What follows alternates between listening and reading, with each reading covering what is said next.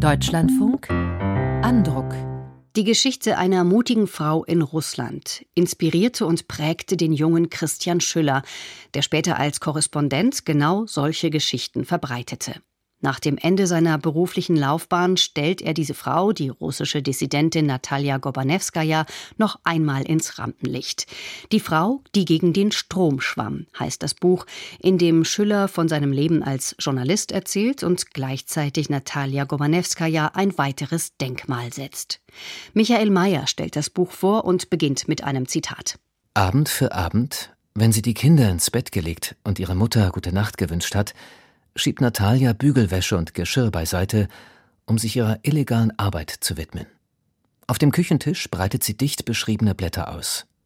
Es sind Berichte von Misshandlungen und Hungerstreiks, die aus sibirischen Straflagern herausgeschmuggelt wurden, manchmal eilig auf den abgerissenen Rand einer Zeitung gekritzelt oder nur auf ein Stück Toilettenpapier. Was Natalia entziffern kann, klopft sie eilig in ihre Schreibmaschine. Noch sieben weitere Male wird sie den Text abtippen, um die einzelnen Kopien dann an Leute ihres Vertrauens zu verteilen, die ihn ihrerseits abschreiben und weitergeben. Auf diese Weise verbreitet Natalia unerwünschte Nachrichten, bis es dem KGB gelingt, sie aufzuspüren und zu verhaften.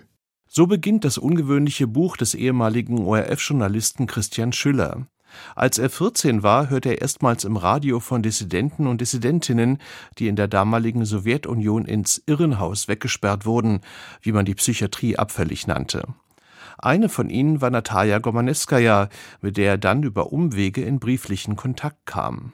Schüller wird sie, erneut durch einen Zufall, 40 Jahre später auf einem Foto wiederentdecken, das zeigt, wie sie ihren Unmut über das Putin-Regime öffentlich in Moskau demonstriert.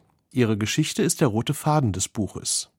Schüller springt in seinen über 50 Kapiteln hin und her zwischen den Zeiten, Orten und Ereignissen.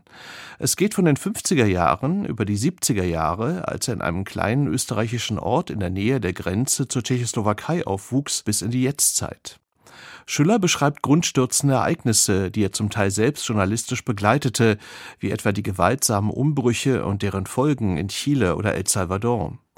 Doch diese Kapitel in der ersten Hälfte des Buches lenken im Grunde vom eigentlichen Thema ab, den Entwicklungen in der Sowjetunion und der Geschichte der Dissidentin Natalia Gomanewskaja. Sie ist Ingenieurin und Übersetzerin, Poetin und Menschenrechtsaktivistin, protestiert 1968 gegen die sowjetische Invasion in die damalige CSSR. Wenig später wird sie für zwei Jahre unter fadenscheinigen Vorwänden in die Psychiatrie eingewiesen, verlässt die Sowjetunion dann 1975 und geht nach Frankreich. Schüller war dann Ende der 80er Jahre Korrespondent in Moskau und bekam die rasanten Veränderungen vor Ort mit. Im Dezember 1989, als die Umbrüche in Osteuropa und in Russland schon in vollem Gange waren, gelingt es Schüller, mit jenem Psychiater zu sprechen, der vor Jahrzehnten dafür sorgte, dass Natalia Gorbanewskaja weggesperrt wurde. Also lese ich dem Professor ein paar Sätze aus einer Diagnose vor, die er 1969 unterschrieben hat. Aufgrund dieser Diagnose habe diese Frau schließlich ins Ausland emigrieren müssen, wo sie als völlig normal eingestuft wurde. Hat er damals falsch gelegen? Morosow macht wieder einen tiefen Zug aus seiner Zigarette.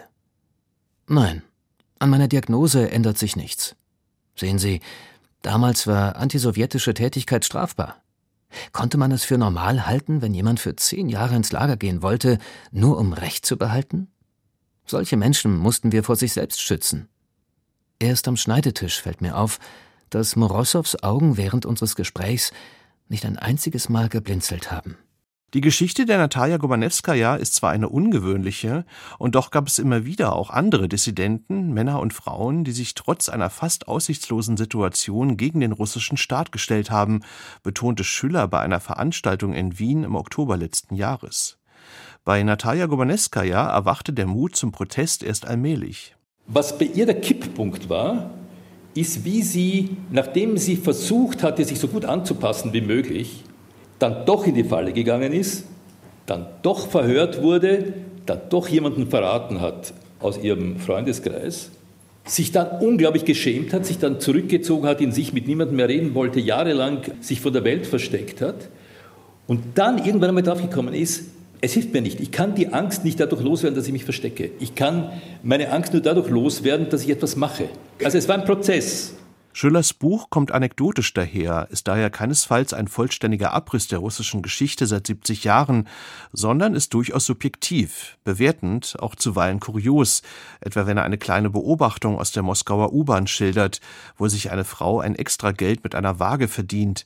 Wagen waren damals in der Sowjetunion Mangelware.